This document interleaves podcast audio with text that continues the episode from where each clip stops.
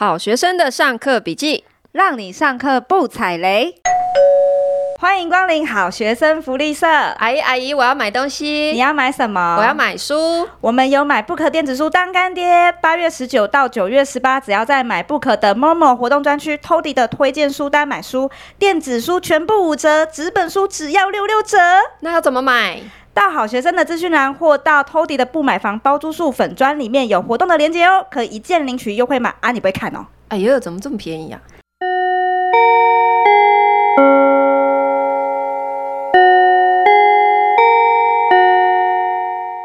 大家好，我是已经没有在卖菜的好学生 Ivy，我是最近法苍苍事茫茫的麻瓜 Toddy，好可怜。我先问你，你为什么不卖菜了？哦，因为啊，我最近又有房东委托我处理房子，水深火热。我昨天只睡五个小时，其中我还是有一个小时是起来哄橘皮睡觉。橘皮，等一下，橘皮有什么好哄的？他每天都会在一个定时的时间，他就是一只猫，有什么好哄？它会这样唱歌啦，反正很吵的一只猫。那你为什么会事茫茫法苍苍？我知道你的白头发很一直都很多啊，钱呢？我上礼拜去做。近视的镭射手术哦，You finally 哎，我到现在还是一片雾雾茫茫，是不是 The whole new world？你你你之前有做？我之前有做。你是什么时候做的？我是大概一年前，真的是新世界耶！所以你做完没有？没有事帮忙哦。我们两个人好像是做比较不一样的，对不对？我做的是当天就会很清晰的哦。对，我们做的是不一样的手术的方式。我们下次开一集来聊这个眼睛的手术好，好啊。我觉得蛮蛮多故事可以讲。可以，我可以把那个唱歌那一段。好啦，我们今天要介绍五本投资的书。嗯，投资金律，穷查理的普通常识。你为什么要偷笑？因为我觉得我们今天要介绍的书真的好硬哦，我自己念的都有点心虚。可是又是大家最喜欢的投资理财相关的书，对不对？对，所以好，重新郑重再介绍一次，郑重推荐。五本书：投资金律、穷查理的普通常识、嗯，投资最重要的事、嗯，不当行为，还有。骨癌谢梦工的灰阶思考，嗯，我觉得好学生的粉丝哈，应该大部分都是投资小白，对，所以在讲投资之前呢，我们先来介绍几个专有名词好了。好，什么是主动投资？什么是被动投资？嗯，我觉得有请我们经济系的好学生来解释好。等一下，我要解释这件事情，我要先跟大家讲一下，不要再误会经济系。其实经济系不是像你们说的那个哦，好像国就都是拿来分析国际情势啦。或者是投资股票相关，其实经济系是心理学。心理学对，经济系只是用数据模型的方式来解释社会的现象。你当我没有念过念过心理学，我也是有念过社会心理学。好，OK，但是我们就是经济系，就是心理学啦。你们很奇怪，不过我还是来解释一下好了。好 其实主动投资呢，就像我之前的菜菜配配蔬菜箱一样，你可以自己选择喜欢的菜，但是呢。你看你自己选，你一定就只会固定选那几种菜嘛？你可能会吃的很开心，但是饮食不均衡。嗯。那被动投资就像是在外面卖的蔬菜箱一样，它有一定的品质，但是不能挑菜。哦，就是打包好给你的。你你刚刚是不是分心了？没有，我在想啊，因为我在想说，如果我不能挑菜，可是我也可以选择煮好以后不吃啊。那你干嘛煮？我？真的是很难跟你聊。好啦，我是挑食的小孩，不要理我。OK OK，好，《投资金律》这一本书，它主张的就是被动投资。嗯，就是说，他认为你主动的选股，你是没有办法战胜市场的。嗯，你赚到的钱呢、啊，从呃，数据来看，你赚到钱的几率反而是低的。欸、其实很多最近不是都很夯这样子的概念，对不对？就是佛佛系的投资法。对对对，它其实就是受到这本书的影响很多。嗯、因为《投资金律》这本书呢，它用美国的退休基金十年的数据来来看，哈，他发现说百分之九十以上的退休基金的绩效都输给指数。嗯，指数的意思就是你刚刚讲的那种被动投资佛系的，像是 ETF 这样的意思哈。嗯，所以如果一个全国最大的共同基金跟退休基金，在一个充分讯息很透明的情况，还有很多电脑的协助之下，都没有办法正确的选股，那如果你是散户，你觉得自己有多大的胜算呢？哦，就有点像是人其实赢不了 AI 那种感觉。对，他的看法就是认为说人是战胜不了市场的。嗯，那所以现在才会有很多投资的流派提倡买 ETF。嗯，比如说像绿角啊，他是一个布洛克嘛，哈，然后像施生辉，他也是提倡说，你就是买零零五零零零五六就好了，其他都不用管，就是放着定期定额存就好了。嗯，就是比较鼓励大家被动的佛系投资。嗯，那他也认为说，你不要频繁的交易，你也不要一直去看你的绩效，因为交易次数越多啊，第一个你会被手续费吃掉很多成本。对，第二。从数据上面来看哦，越频繁的交易，你手上的股票的上涨几率反而是低的。它有一个数据哈，就是抓出来说，每一秒、每一分钟跟每个小时，甚至是每一天，你的股票上涨几率都只有百分之五十几，大概是一半的几率而已。可是，如果你把时间轴拉到一个月以上，你上涨的几率才会开始变高，嗯，到了一年的时候，你的上涨几率就会来到百分之九十三。哦，所以你不要一直去盯盘，你最快去检视你的绩效，就是最快半年就好了。那你也不要期待短线进出，因为他认为说短线进出，你要从大盘市场的几率来看，你比较不容易赚到钱。哦，就是一直看也不会涨上来啦，就是你久久看一次，你你感觉会比较深刻一点那种感觉，是是这样讲吗？他他是比较鼓励佛系的啦，佛系的。哦、我我自己也是这样子的方式。我对于我比较没有兴趣，因为我对股票没什么兴趣。我就因为要主动选股，你要盯盘真的很累，你要做很多很多研究、欸。哎，对，除非你很喜欢做这件事情，不然其实我觉得放着，然后就让它上涨上去，其实是一件很爽的事情。因为我们大部分的人是业余投。投资啦，嗯，我们不是专门说我全职工作就是盯盘，我是一个操盘手。那你业余的，你要怎么？就是那些专业的人，他都不一定可以战胜市场了，何况我们是业余的。嗯，我们讲到这边，希望大家现在不要睡着哦，还是已经转台了？不要，拜托不要转台，因为我们后面的内容更好睡哦。我现在接下来要讲的是另一本书，它叫做《穷查理的普通常识》。那穷查理他是谁？他其实是巴菲特的合伙人。他们一个比较像是主外，因为大家比较认识是巴菲特嘛。一个是主内，他其实算是一个比较低调的常常进人。他里面的观念就很特别哦。他里面有问呃讲一个问题，就是说呃我们大家不是都很想知道如何致富吗？嗯，然后他就回答这个问题。他说只要呢你能做好准备准 靠。只要你能做好准备，在人生中抓住几个机会，迅速采取适当的行为，去做简单但是合乎逻辑的事，你这辈子就可以得到很大的财富。但其实这种机会很少，通常都是属于你要不断的找、等待，然后你要充满求知的欲望，然后你要能够热衷分析各种不同变数的人，才会看到那个机会。那你一旦看到这个机会来临的时候，如果你觉得胜算很高，那你就要重压下去，像是如果啊，我当时没有做呃房子这件事情的话呢，我觉得我到现在可能还是无法翻身吧。他是认为说，你如果抓到一个机会，你就要重压才能够翻身哦。嗯，没错。可是很有趣的事情是什么？你知道吗？《投资金律》这一本书啊，嗯，他特别抓这一点出来 diss 哎、欸、啊，是哦，他认为要分散风险哦。他说市场上常流传着一种说法。本金小就是要靠压重注才能翻身。嗯，他认为这种话是幸存者偏差。嗯，意思就是说，可能一百个人里面只有一个人用这个方法成功了，然后因为只有成功的人才会被歌功颂德，你只看到这个成功的人，然后你就没有看到九十九个失败的人，你就以为这件事成功几率很高。嗯，这个叫做幸存者偏差。他认为说。就是押重注这才能翻身这种事情，其实他觉得成功几率是很低的。嗯，其实主流观观念也是在讲说，高度分散风险的投资是有必要的嘛，对不对？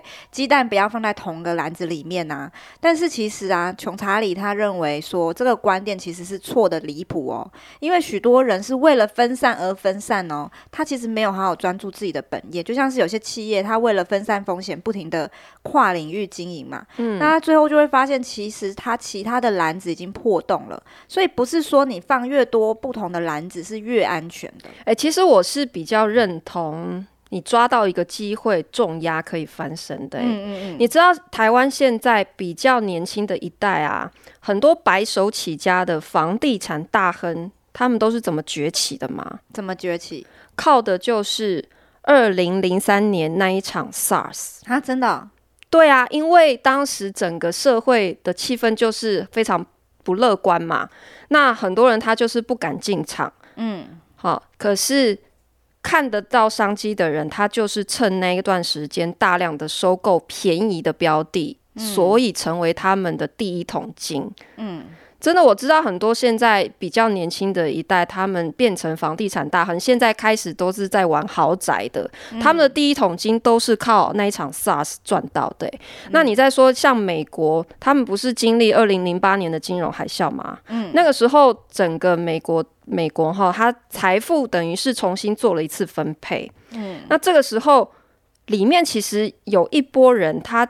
反而是趁那段时间捡到便宜，然后翻身致富的。嗯嗯，所以我觉得关键就是你怎么样去判断危机还是转机。对，对啊，就是这很考验个人的一个判断力啦。当然也有很多人会说这些都是事后诸葛什么的。嗯嗯，那可是确实很多人他为什么能够赚到钱，有些人不能，差别就是在于他可能对于商机的洞察力不一样。嗯嗯嗯，那。你讲到说所谓的分散风险，我就想到说，你有没有看到有很多人喜欢把自己冠上斜杠青年的口号？哎、欸，我也是哎、欸，你怎么这样？哦，对，我忘记这里有一位斜杠青年。对，对对，我也是斜杠青年。但是，我我说的那一种就是哈，比方说他的那个 FB 上面一打开就是写一大堆 slash，就是好像头衔越多越厉害的那种感觉。哦，对，可是。你真的去看他到底有没有赚到钱？嗯，他很可能其实都是在瞎忙而已。哦，你是在想一些什么都做，但什么却不精，然后或者是不持久。对，嗯、你你可能过一段时间又会看他那个些 slash 的名号又开始改，啊、一直在改。嗯，那你就会发现说，其实他们在做一件事情可能还不够专精的时候，他还没有赚到钱，然后他就又开始害怕。觉得说这件事情是不是风险很高，做不下去，所以他又开始想要移转风险，他又去做别的事情。嗯，可是做来做去就是没有一件事情做得好。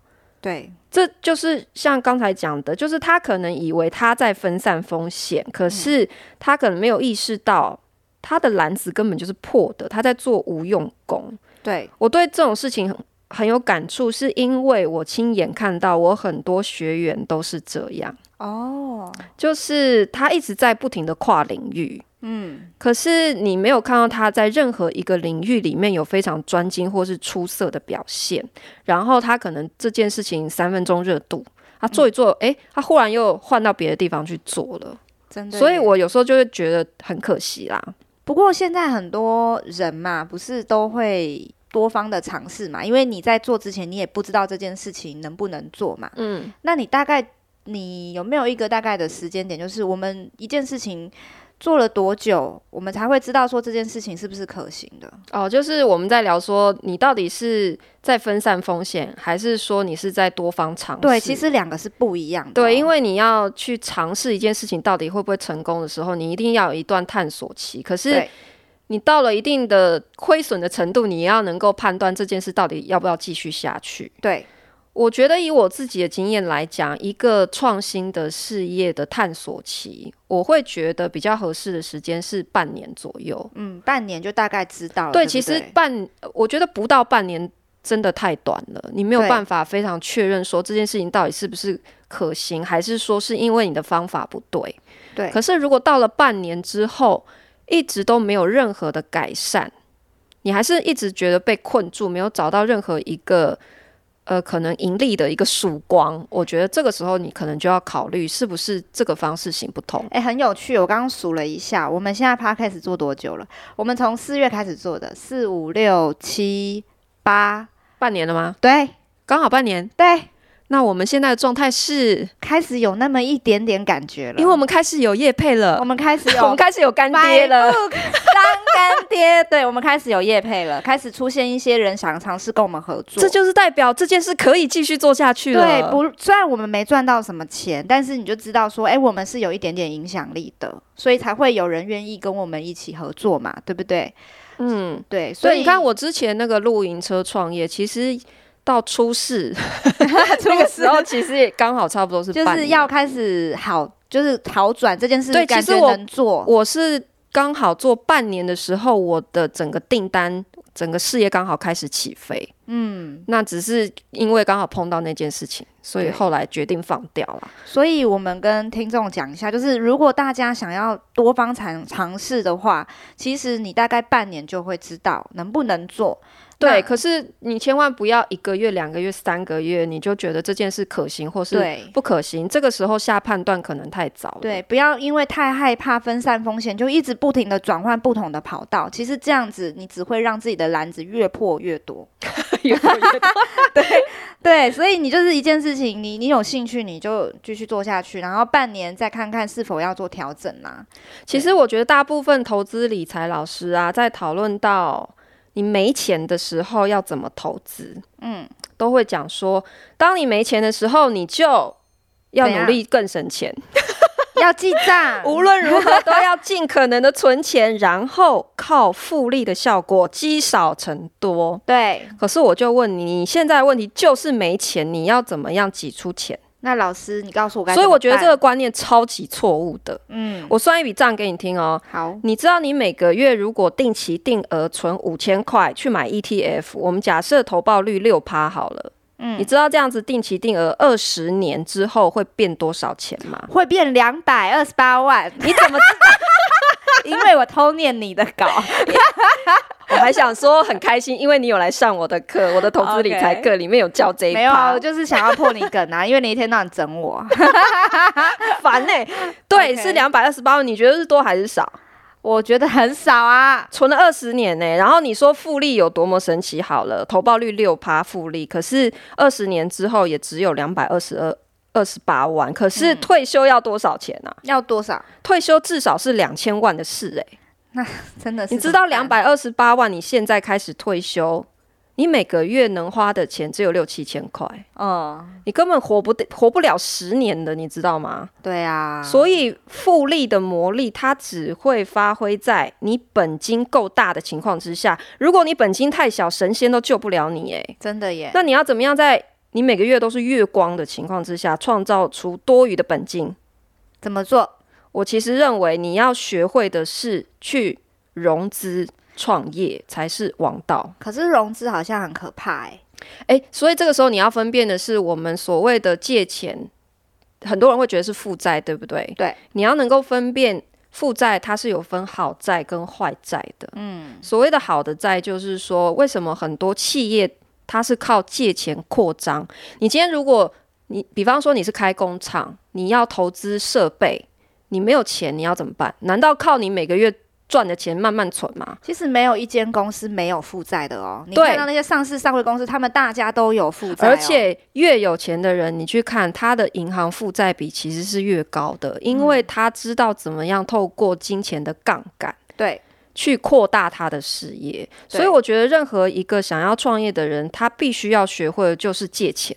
嗯，他怎么样去用对的方式跟对的管道借钱啦？嗯，那我认为说创业是一个在可控的风险之下，可以快速累积累积你的现金流，也就是累积你的资本的办法。嗯，诶，其实创业也是一种投资。诶，你看这些书啊，大部分的人讲到投资，想到的都是买股票、买基金。嗯，那可是事实上，你创业，你开一间店，你是不是也是在投资？是哦，因为你在投资你自己。嗯，所以创业当然也是一种投资的形式啊。当然，我并不是说创业就百分之百能够成功，一定可以赚到钱。只是这就回到你怎么评估风险的问题，考验的就是个人的投资眼光嘛。嗯。但是当你没有钱的时候，你想要翻身，你需要的真的就是看准时机，抓住机会，然后重压投资。如果你不敢冒险，你也别想能够翻身。真的，因为所有的理财书都会告诉你，风险跟报酬是并存的。嗯，以上这一趴在我的投资理财课《摆脱金钱焦虑六部曲》都有教哦。因为我就是看不下去，投资理财老师都在乱教，所以我出了这套课程。我，有兴趣在节目栏下面介绍有连接哈。我不得不说，你很会见缝插针呢。可是我也我也是承认啦，真的就像你说的，其实金钱跟心理因素息息相关。如果你没有办法先从对金钱的焦虑下手，你学再多的技术分析也没有用，因为你很难冷静的看清是事情的本质，嗯，你就不会有那个重压的勇气啊，所以你才会一直到处乱投资，把自己的财务状况搞得又复杂又乱，嗯。那我们又要拉回书里面讲的，像刚刚那个穷查理，他就是说，在股票世界其实也是一样的哦，你要尽量减少做决策的次数，你才会减少你犯错的几率。嗯。所以他们呢，就把他们想要投资的股票分的三个部分，他们把事情就是整个简化了，嗯，三个部分。第一个是可以投资的公司，第二个是不能投资的公司，第三个是太难理解的公司。听起来是不是很像废话？可是对啊，关键就是你要怎么分辨可不可以投资，还是太难理解？OK，我举个例子来讲啊，像你最近不是太红了吗？造成我们房东雪片来的信哦，真的真的，我现在每天粉砖很恐怖，大量房东来问说，哎、欸，我房子想要租给你，请来评估这样子。对对对，来了这一大堆房子，我们要怎么判断它可以投资？很好理解，是因为我们在我们的熟悉的领域。我们对周边租房市场还有屋况的判断已经很熟悉，那这些就是我们马上可以判断可以投资的。对，不能投资的，就像是我们需要砸太多的钱下去，那报酬率算不过。其实这就很一翻两瞪眼嘛，这个我也是我们很能够判断的范围。比方说屋况真的跟废墟一样。对对对，那什么是太难理解？其实太难理解，你会问出来。说，哎，这个到底能不能投资啊？你只要有这个疑问，其实就是超出你自己能力范围了。没错，你就是在圈子外面了，你就不要闹了，不要投资了。可以跟不可以，真的是对于我们已经很熟悉这个专业领域的人来讲，就是一翻两瞪眼。可是如果我会犹豫说，哎，这到底可以还是不可以，就表示它已经超出我可以评估的范围了。对，所以总而言之呢，你凡事都要往简单的地方想，往认真的地方做就对了。嗯，对啊，对啊，就是太难理解，可能也包括说，以我们做房子来讲，就是超出我熟悉的区域范围，比方说中南部。哦，那个真的是，对，因为现在确实也也接到蛮多中南部的房东来信询问说，哎，房子可不可以委托给你？哪边比较多啊？高雄，高雄蛮多的。你最近不是要去高雄吗？哎，对，所以在这边。询问高雄的朋友，请问有什么好吃的可以推荐？哎、欸，因为我们高雄的听众好像也是占我们第二多哎。哦，真的吗？对对对，好哦。就那高雄的听众朋友，因为我最近有规划了一趟旅行要去高雄，所以如果高雄有什么好吃的，可以推荐给我吗？谢谢你们。我要去台东，如果 在这里一直 order，一直点餐，一直离题。我要拉回来刚刚的话题好了。我昨天朋友问了我一个问题。嗯，她说呢，她的老公很认真，然后已经花了超多的钱去上课，像是她老公有 PM 证照啦、品管证照，考了一堆证照，然后也是很愿意上进哦。因为听她说，我们上次推的书在他们家的书柜里面也有几本，嗯，但她说她老公运气不好，没有机会赚大钱。麻瓜你怎么看？麻瓜怎么看？对，我就我想到哈。有一本书叫做《投资最重要的事》，嗯，他这本书里面有提到一个观点，就是你要怎么样比别人洞察先机赚更多钱，嗯，你必须培养第二层思考的能力。什么？所谓第二层思考，就是说，当你跟别人看到一样的一个现象，可是你比其他人都做更深入的一层思考。我举个例子，嗯，我去上海四年嘛，对不对？嗯，我爬到了高管的位置，我拿到了很高的薪水。嗯，我有助理，我管八百个员工，看起来好像混得还很不错，对不对？嗯，所以我身边也有很多人就会问我说：“诶，那我怎么样可以去上海工作？怎么样可以跟你一样拿到那样的薪水？”嗯，直到我二零一六年回到台湾了，还有人在问啊，怎么去上海这个问题哦。OK，那这些人他们关注的焦点都是我去上海，所以变得怎么样？嗯，可是没有人问我，那我为什么回台湾呢？啊，很有趣哦，就是他们只看到。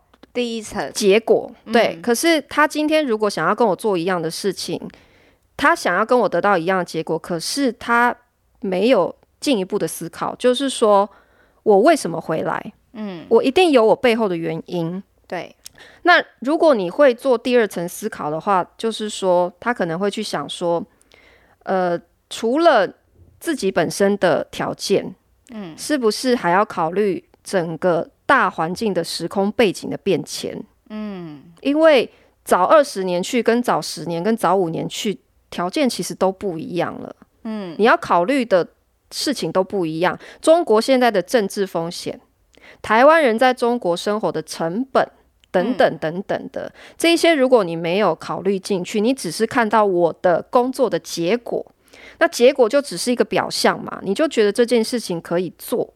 这就是欠缺第二层思考，嗯，那你就会变成纯粹就是跟风嘛，人云亦云嘛，你就没有办法得到很好的结果。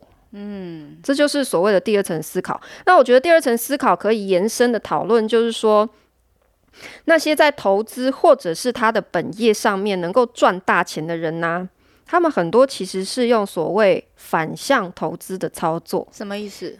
就是他能够嗅到一般人没有察觉到的商机，或者是说他敢去接别人不敢接的刀啦。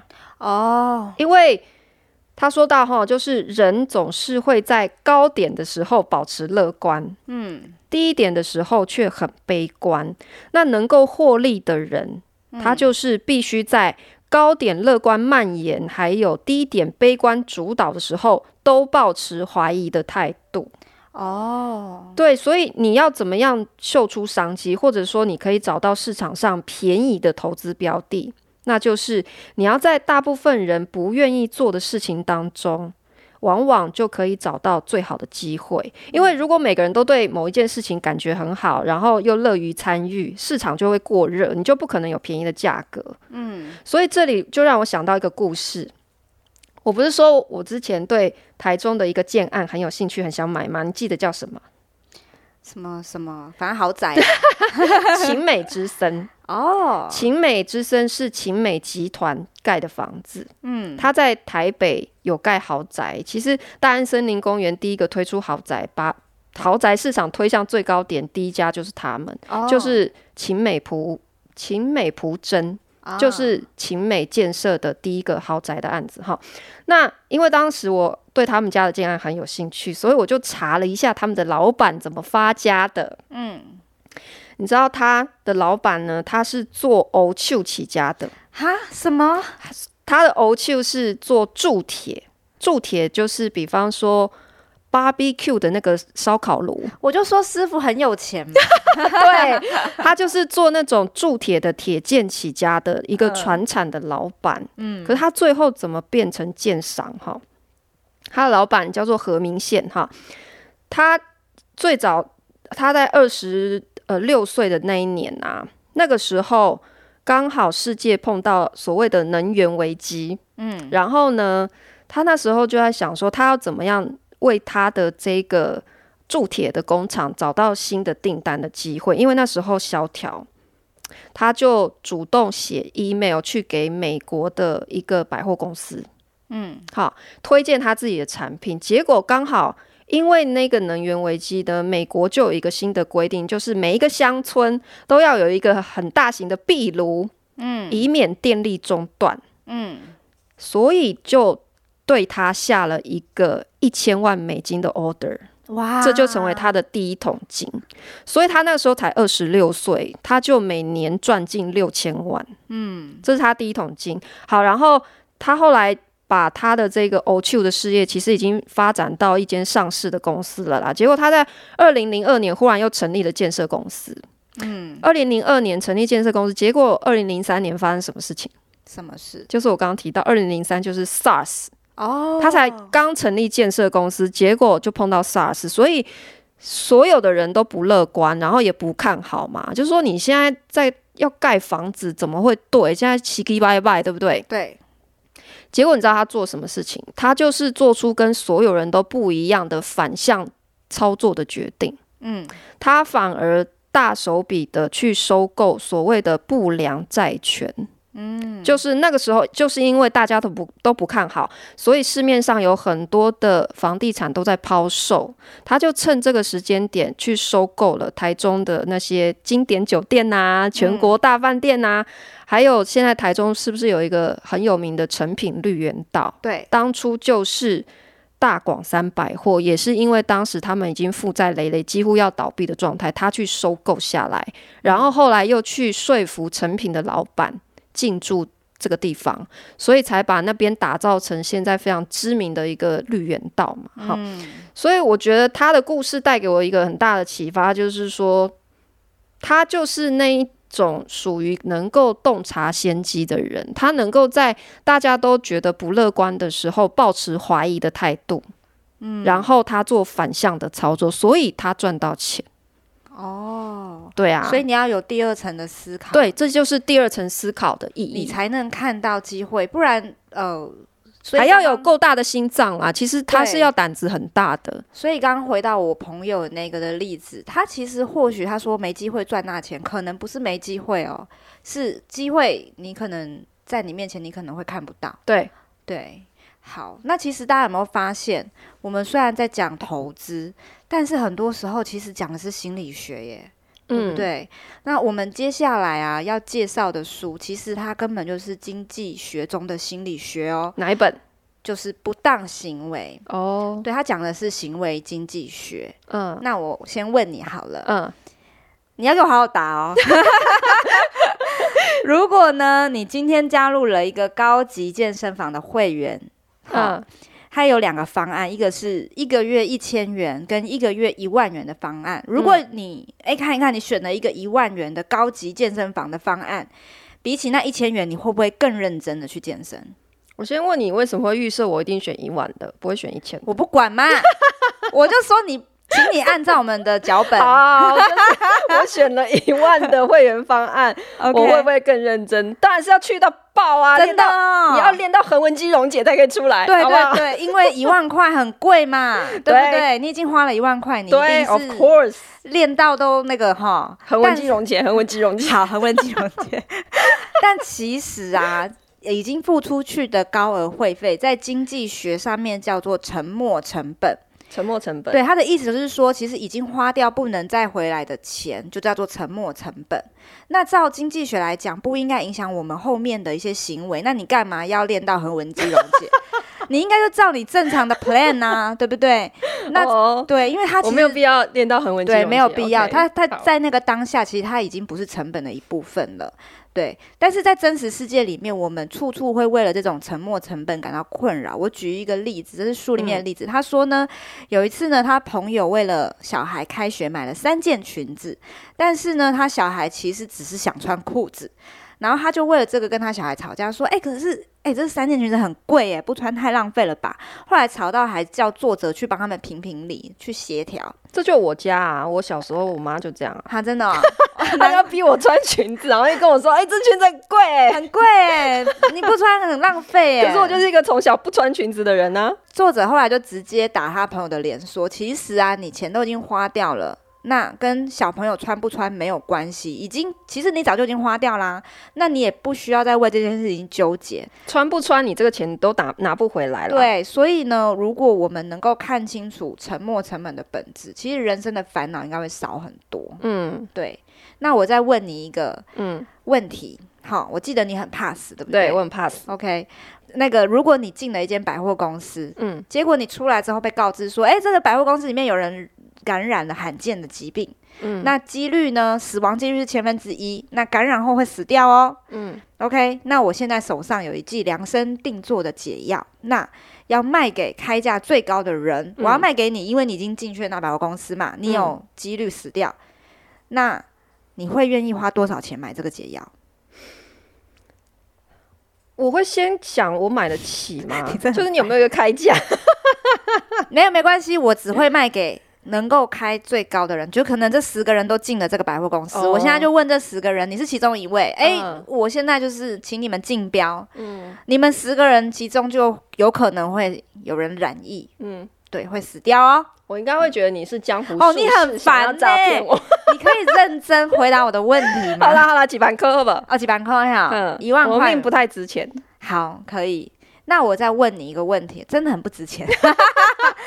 好，如果现在有一个研究室，他针对我刚刚说的那个罕见疾病进行了研究，他邀请你参与他的研究计划，就是你要进到一个研究室里面，那一样。可能会染疫的几率是千分之一。嗯，那像医界也还没有发展出解药哦。嗯，你觉得我可以花多少钱给你，然后你愿意进这个研究室？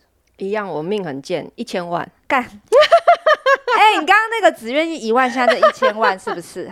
好，好像有点太便宜，还是太便宜好了。一亿好，就是感觉起来你打死都不进去嘛，因为你没有一亿啊。OK，好，那在经济学的角度上面来讲说，其实明明两种染疫的几率都是千分之一哦。嗯，如果你是一个理性的经纪人，照理说金额相同，答案应该也要差不多才对啊。为什么一个一万，一个是一亿？所以其实啊，事实其实是我们人类经常会看更看重自己已经拥有的东西。嗯，对，这本书呢，可以帮助你在做决定的时候思考到自己原来很多行为其实不理性，因为你拥有健康嘛，你不愿意损失你的健康啊。可是，一亿我真的拿不出来啊。但你只拿一万呢、啊？你忘了 吗？我只拿出一万。对，对啊。所以，可是如果是你要给我的话，我就开一亿。所以，你是不是觉得自己健康比较值钱？对不对？要你从你身上拿出东西，拿出、嗯、掏出钱，是不是对你来讲比较困难？就是我没有办法为了我的命去借一亿来付钱。对，没错。啊、OK，哎、嗯，其实，在《投资金律》里面这一本书，它有一趴也是在讨论这种所谓的投资心理学。嗯。他也有提到说，人的天性就是宁可错过报酬，也不要承担损失。嗯，就是损失一块钱的痛苦，会抵消你赚到两块钱的快乐。哦，他也有提到这个观点，但可是其实错过报酬。它也是一种损失，对啊。可是我们很很本能的就会觉得说，我不要承担损失。对，我们也很本能的只保守的拥有自己有的东西，就觉得很快乐这样子。对，你不觉得这件这本书其实是很残的事情？你说穷查理吗？对啊，它很 zen，很 zen 哦。它可以让我们看清楚万物的本质，其实都是中性的耶。那很多其实我刚刚讲都是千分之一，为什么你的决定会不同？对不对？其实有很多在这个人事中呢，嗯、我们的决策都是很不理性的。嗯，那我们会做什么的决策，其实都是我们心的抓取。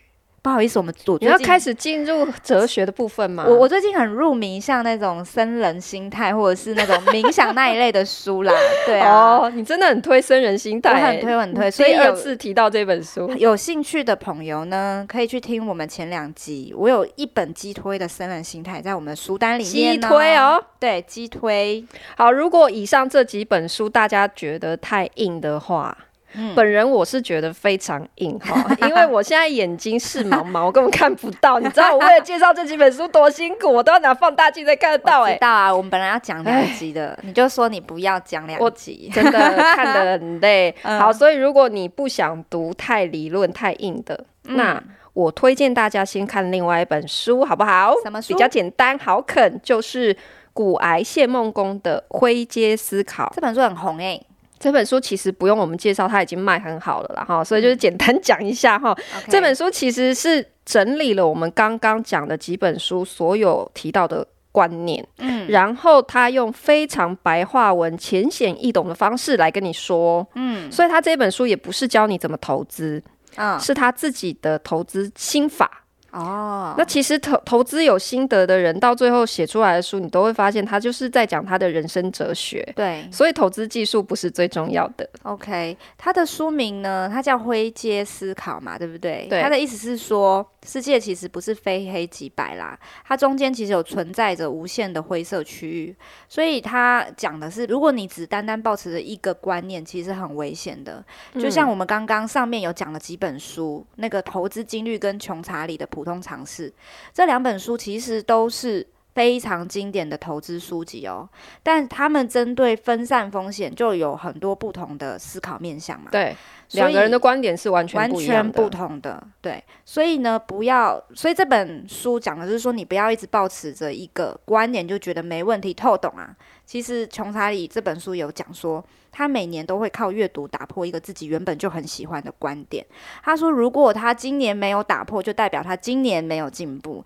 所以各位好学生，你是否卡住了呢？你是否卡住了呢？卡住什么？卡住就是你的没有进步啊！Oh, 人生停留在原地。对，如果你卡住了，你觉得你今年没有进步，因为今年已经过一半喽。趁这个机会，在 MyBook 的 Momo 界面，Toddy 的精选书单中有三十本好书。这次电子书五折和纸本书六六折的机会，只到九月十八。九月十八，嗯，我们没有办法每一本都介绍啦，因为实在是太多好书了。所以是是因为我眼睛看不见。这也是很赶。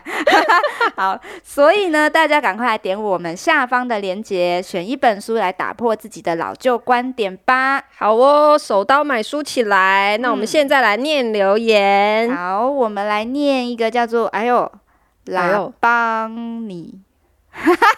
我标题是看羽球女单金牌战看到胃痛。对，他说：“Hello Toddy Ivy，我是南漂后不想回台北的 J。之前因为工作关系在台南租过房子，发现台南有许多建案都是直接盖成套房式的。请问你们有处理过这种天生套房的案子吗？跟一般家庭分租最大的差异是什么呢？那你对南部的市场有没有什么看法？那一米好居会想来南部设点吗？”好，我先回答哈，就是套房跟家庭式分租有什么不一样？第一个，你的产品的长相就不一样嘛，嗯，因为家庭式的房子有公共空间，你有客厅有厨房，对不对？可是套房没有嘛，嗯，所以你的客群就不一样啊，啊，那你的客群不一样，所以他们的生活习惯也不一样。对，套房的人他可能都是外食，他不一定有自己煮饭的习惯。嗯，那喜欢煮饭的人可能就不会喜欢住套房。嗯，对，所以他们的生活习惯也是很不一样的哦。然后对于房东来说，最重要的其实是套房跟分租，它的管理风险不一样。嗯，所谓的管理风险就是呢，你套房你要等到退房点交的那一刻，你才知道你的房子被变成怎么样嘞。啊，可是如果你是分租雅房的话，你房东是可以进入公共空间的哦，嗯，这是不是代表你对房子是有一定的控制力的？对，这就是我说的管理风险。你对房子有控制力的时候，你的管理风险才会低嘛。对房子比较有控制力，哈，大概是这样。那至于对南部市场的看法。我觉得房子规划还有出租的方式，可能跟双北市要有点不一样啦。可是筛选租客啊，跟管理的方法是一样的。那另外就是因为南部的房价相对来讲还是基期比较低哈，所以就不一定要像我们在双北一样用二房东的形式来做轻资产包租，而是可以考虑用买的来操作。嗯，那至于你问我的公司一米有没有考虑去南部设点？其实我是根本就打算直接搬去台南。啊，对啊，我有在考虑，所以我最近会花一些时间去考察台南跟高雄的市场。不过。要搬去的话也是没有那么快啦，就是要从长计议这样。哦，台南东西很好，我很喜欢台南呐、啊，我也是超喜欢台南。对呀、啊，好，那我们念下一则留言，下一则是林秋慧同学，他是从你的广播《幸福好时光》来的啊，不是你的广播啦，我上了你的，我上了中广的吴淡如的节目《幸福好时光》。对，他觉得听完之后意犹未尽，因此找上我们的 Podcast，他终于追完所有的集数了。他最喜欢超秋水电工那一集，那一集很好笑哦。然后他还跑去报名了社区大学水电 DIY 的课程。你有觉得很振奋吗？天哪，我觉得他们要跟我做联盟形象，很振奋。然后呢，他有一个小小的问题，因为他有经营长辈的房子，那规模没有很大，然后还有一个。呃，刚满一岁的婴儿，等婴儿两岁的时候要去读书，到底要读什么？两岁？哎、欸，现在小孩这么辛苦，两岁就要读书哦。对啊，我也觉得很很辛苦哎、欸。对，那他计划呢要来经营这个房子。那他问说呢，因为带看会有很多形形色色的人，那他会先过滤啦，但是他会有点担心说，嗯、呃，如果说一个女孩子，就是如果是男生来的话呢，他要怎么保护自己？那他也不可能一直叫朋友陪吧？对，那就是带看的时候，他会考虑安全性的因素。对，我其实觉得哈，如果你会担心安全，然后你又不希望每次都要麻烦，要有男。要有男性的友人在旁边陪你去的话，第一点是你可以跟租客约在一个像是 Seven Eleven 或者是其他公共场所的地方，嗯，比方说我们约在附近的麦当劳或是哪一个便利商店，对。你不要直接给对方地址，比较安全。对，你可以先跟他约在一个公共场所见面，嗯，稍微先聊一下，你觉得这个人看起来 OK，你再带他去地址里面看。嗯，这是第一点。第二个方式是说，如果你真的有这么多的担心，你就干脆。把房子委托给中介，请中介帮你招租代看就好啦。对，比较干脆哈。对呀、啊，对呀、啊，对，没错。好，两个方法分享给你。好，希望可以有解答到你的问题。然后再，因为我们每一篇留言都很认真在看，所以如果还没有回复到你们问题的听众呢，请耐心等待哦。请耐心等待哦。好，那我们今天分享到这边，下课喽！噔噔噔噔噔噔噔噔噔噔噔噔噔噔噔噔。